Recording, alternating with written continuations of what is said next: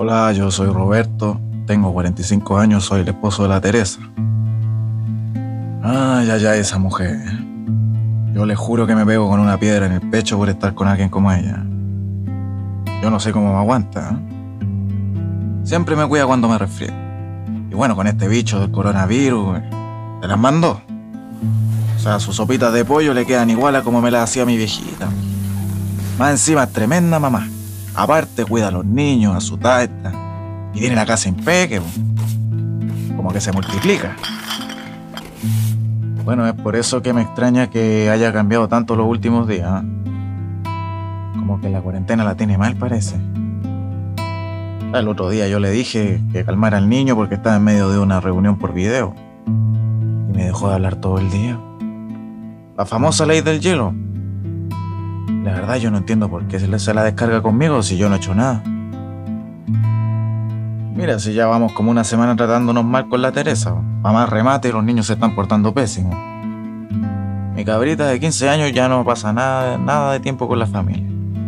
Todo el día pega al, al celular. El otro día, la Teresa la retó y le quitó el aparato. Yo no sé si era para tanto. Pero ahora anda aburrida y está peor. Yo, ni siquiera se las guías que mandan del colegio, la cabra floja.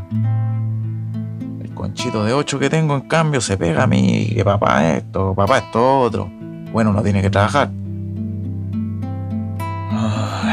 Yo no doy más de cansado. Despierto cansado, me acuesto cansado. O sea, con suerte me da para cumplirle al jefe. Y más encima la Teresa me pide que le ayude con las tareas de la casa. Pero claro, cuando hago algo ella me reta, porque lo hago mal. Trata como si yo fuera un niño y no sabe nada que soy yo el que trae el pan a la casa. Claro, si a mí me echan de la pega, ahí quedamos nomás. No, ella no lo toma en cuenta. Aparte, no sé qué tanto se queja si está acostumbrada a estar en la casa. Bueno, un día se armó la grande. Está chato de la niña y. Así que le devolví el celular nomás. La Teresa explotó. Explotó, nos encerramos en la pieza, discutimos como nunca. Que era un irresponsable, que yo no paso tiempo con los niños, que, no le ayudo en nada. Yo le dije que ella era súper injusta conmigo, que no, que no. Que, que nada que ver. Que está histérica. Fue bien feo, la verdad, la cosa. Ojalá que los niños no hayan escuchado. Bueno, me sentí pésimo todo el día. Andaba como con un peso en la guata. Justo el fin de semana cuando se supone que tengo que relajarme. Así que abrí una chela. Me senté ahí a pensar. Escucha, seré yo el loco. Quizá, po. Igual la Teresa se parte el lomo. Y no es que yo ande guatita al sol, pero. Y nada, po. En la noche, antes de acostarnos, conversamos con la Teresa. Y le pedí disculpas. La verdad es que sí me había comportado como un cabro chico más y, no. Tenemos que estar ahí. Tenemos que apoyarnos. Si al fin y al cabo nosotros somos compañeros. Y los dos tenemos que sacar para adelante la cosa. Bueno, esa mañana yo me duché, cosa que también echaba de menos. Hice una lista de las tareas de la casa, preparé desayuno para todos y nos pusimos a hacer aseo general, menos la tele. Y la dejé en la cama descansando.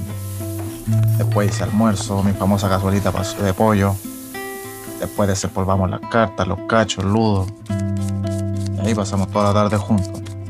Y jugamos como cuando íbamos al camping allá en Laguna Verde. Claro que a la niña le quité el celular. Y al principio andaba media amurrada, pero después se le pasó. Y el concho estaba contento. No, si se pegaba a mí como una garrapata.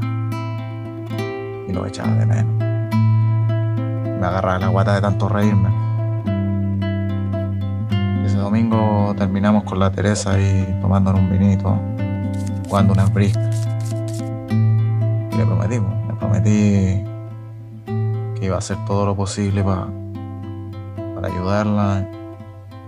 Ella tomó, Tomamos jugazo, hicimos salucito. Pero al final eso es lo que importa.